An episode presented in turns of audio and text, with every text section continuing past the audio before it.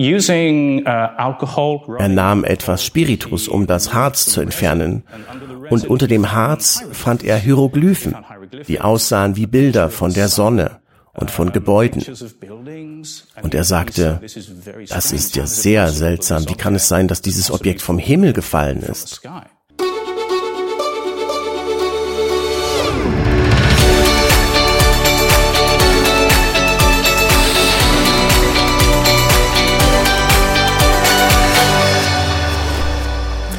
Herzlich willkommen bei Exo Magazin TV, dem Magazin für Freigeister.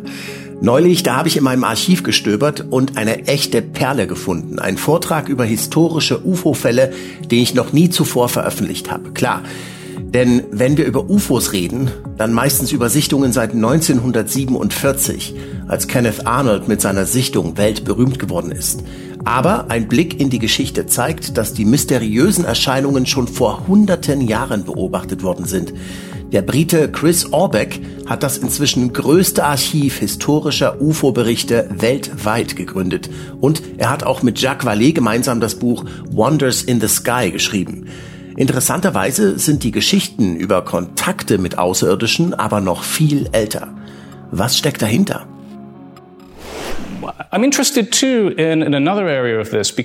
Ich interessiere mich da auch noch für einen anderen Aspekt daran. Denn obwohl keiner dieser Menschen Raumschiffe in der Art und Weise beschrieben hat, wie wir es heute tun würden, haben sie nie genau erklärt, wie die Venusianer hierher gekommen sind. Sie haben nur darüber gesprochen, dass sie Kontakt mit ihnen hatten. Man hat also darüber gesprochen, wie man zu anderen Planeten reist, jedoch ohne zu erklären, wie man genau dorthin gekommen war. Das bedeutet aber keineswegs, dass Raumschiffe kein Thema waren.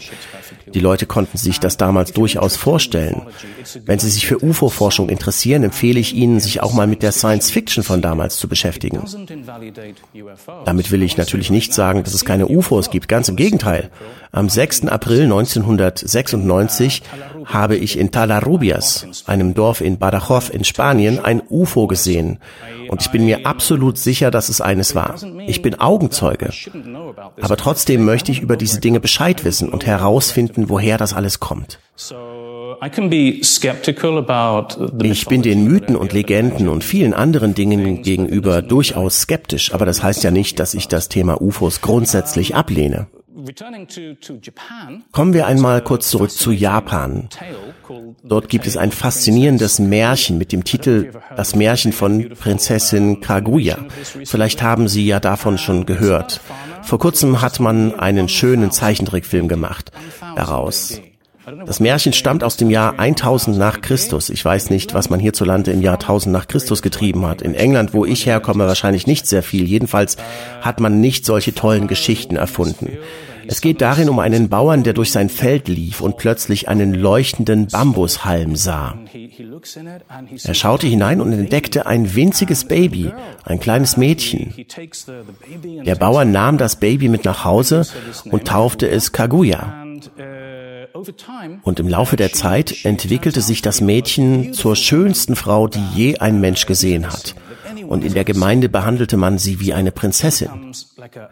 Der König und alle Prinzen wollten sie heiraten.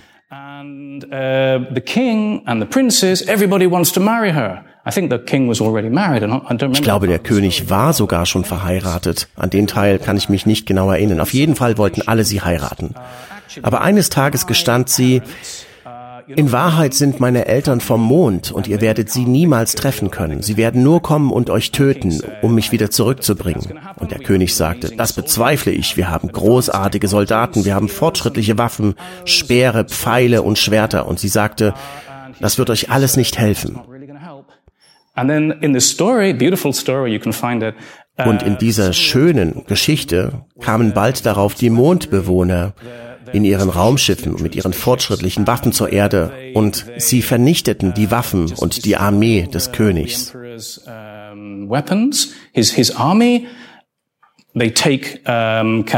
Sie nahmen Kaguya mit und brachten sie zurück auf den Mond.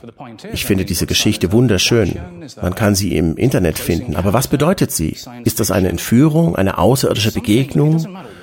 War das frühzeitliche Science Fiction? Aber da muss man schon denken, wow, das haben sich unsere Vorfahren ausgedacht. So etwas gab es auch schon früher. Und eine solche Geschichte hat man damals nicht erfunden, damit die Leute darüber lachen. Die Leute waren sich sehr wohlbewusst, wie wichtig solche Dinge sind. Okay, kommen wir zum nächsten Beispiel. Voltaire schrieb 1752 das Buch Megas und darin spricht er über riesige Außerirdische, die zum Beispiel vom Stern Sirius auf die Erde kommen und mit unseren Philosophen sprechen. Hier sehen wir ein sehr schönes Bild von einem Raumschiff. In dem Buch Le Philosophe, sans prétention von Louis Guillaume de la Folie. Das ist erstaunlich, wenn man bedenkt, dass es schon 1775 war. Darin geht es um einen Außerirdischen, der vom Merkur auf die Erde kam. Er stürzt über einen Berg ab, wobei sein Raumschiff beschädigt wird und er sagt, um zum Merkur zurückzukehren, brauche ich ein spezielles Stück Metall für meinen Antrieb. Und er sucht sein Leben lang nach diesem Stück Metall. Ich habe das Buch gelesen, wirklich interessant. Es gibt auch neue Ausgaben davon. Und auch das hier ist interessant. Washington Irvings Knickerbockers History of New York von 1809. Hier werden zum ersten Mal Außerirdische mit grüner Haut erwähnt. Zu diesem Thema habe ich eine umfangreiche Studie erstellt. Ich habe auch einen Wikipedia-Eintrag zu der Frage verfasst, seit wann haben die Aliens grüne Haut? Seit 1809. Washington Irving hat das zuerst gesagt und auch, dass die Männlein vom Mond zur Erde kommen würden, weil sie uns nicht mögen und uns in Mondmännchen verwandeln würden, so wie sie selbst. Sie waren sozusagen Missionare, sie wollten die Menschheit verändern, damit wir ihnen ähneln. Aber meiner Meinung nach haben wir schon genug verrückte Politiker. Gestern habe ich in der Zeitung über unsere neue Premierministerin gelesen. Naja, egal.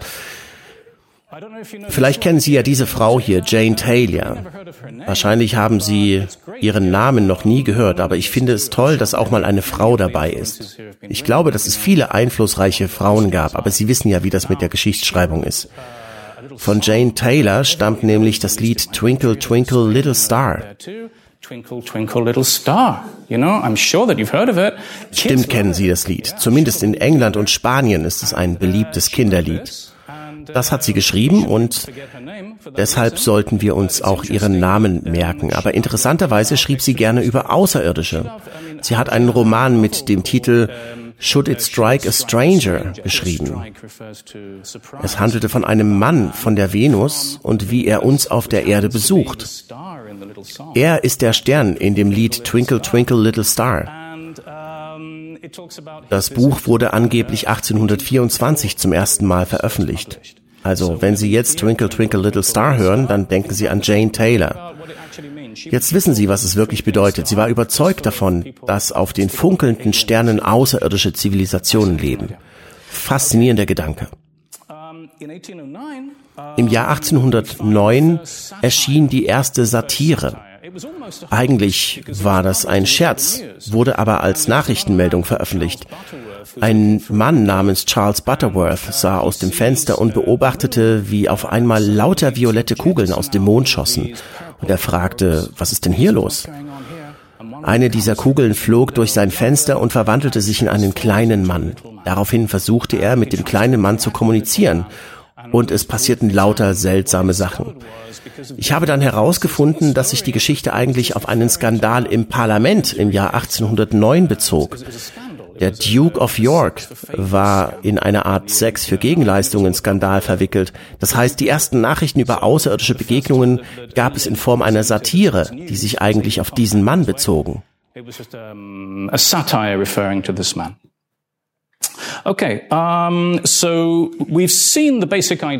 Also ich glaube, der Grundgedanke ist jetzt klar. Wir wissen jetzt, dass die Menschen so seit Jahrhunderten über UFOs reden. Man hat von UFOs geträumt oder sie gemalt. Die Außerirdischen waren quasi überall. Schriftsteller verfassten Geschichten über verirrte UFOs, die auf der Erde gelandet waren. Mystiker haben versucht, Kontakt mit ihnen aufzunehmen. Die Leute suchten nach ihnen und wanderten in die Berge, um sie zu finden. Eigentlich hat sich kaum etwas geändert. Das ist praktisch genau dasselbe wie heute, nur 150 Jahre früher. Ich hätte gern noch über Entführungen gesprochen, aber dazu habe ich leider nichts vorbereitet. Aber das Thema Meteoriten ist fast noch wichtiger. Meteorites. Now, UFO-Forscher sagen oft, naja, die Wissenschaftler haben ja auch erst an Meteoriten geglaubt, als ihre Existenz bewiesen wurde. Bis dahin waren Meteoriten undenkbar. Man sagte, das ist nicht möglich. Steine können doch nicht in der Luft schweben. Das, was die Leute angeblich vom Himmel fallen gesehen haben, das kann nicht stimmen. Und niemand hat geglaubt, dass Sternschnuppen irgendwas mit Meteoriten zu tun haben. Aristoteles hatte eine Theorie dazu. Obwohl die meisten seiner Thesen inzwischen verworfen sind, hatte er diesbezüglich eine ganz spezielle Idee. Das klingt jetzt vielleicht ein bisschen verrückt, aber er hat gesagt, dass jedes Mal, wenn der Planet pupst, irgendwelche Gase ausströmen und sich in der Atmosphäre wie ein Feuerwerk entladen würden. Das war wirklich die Idee von Aristoteles. Er hat das als Ausdünstungen bezeichnet. Tatsache ist, dass bis zum Jahr 1794 niemand an Meteoriten geglaubt hat. Dieser Mann hier, Ernst Chladni, war ein deutscher Physiker und er hatte die verrückteste Idee von allen. Er behauptete, dass Meteoriten tatsächlich aus dem Weltall kommen dass Sternschnuppen im Grunde Meteoriten sind, die wir in der Atmosphäre beobachten können. Und die Leute sagten, niemals. Und er, doch, doch, so muss es sein. Und natürlich lachten sie ihn aus. Aber er hatte Glück, denn zwei Monate nachdem er sein Buch über die Meteoriten aus dem Weltall veröffentlicht hatte, gab es in Siena in Italien einen riesigen Meteoritenschauer und alle haben es beobachtet. Keiner konnte es mehr leugnen. Anderthalb Jahre später landete ein Meteorit im Garten eines englischen Militärbeamten. Und keiner hat sich getraut, ihm zu widersprechen, weil er so ein einflussreicher Mann war. Und dann landete noch ein Meteorit in der Normandie. Das hier soll ein Stück davon sein. Chladnis Theorie war damit bewiesen. Er war überglücklich. Es war ihm egal, was die Leute über ihn sagten. Er wusste, dass er recht hatte.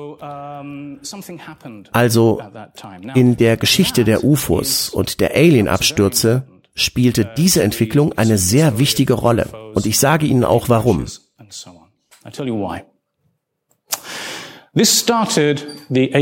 Denn so entstand die Ancient Astronaut Theorie.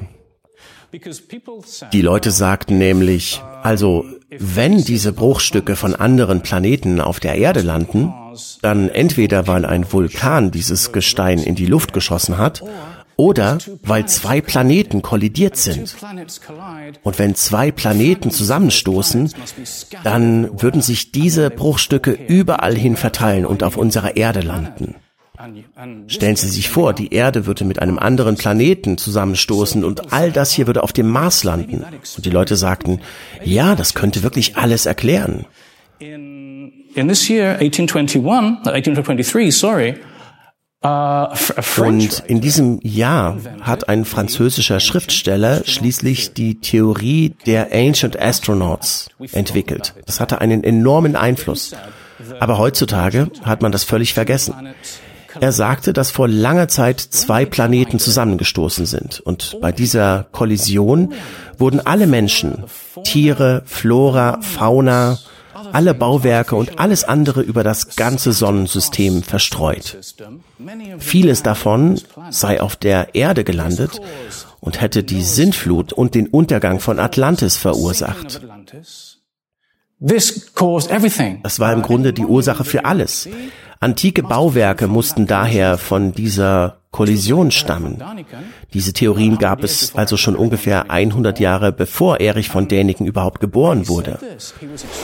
Nur zwei Prozent aller beobachteten UFOs hatten die Form einer Untertasse.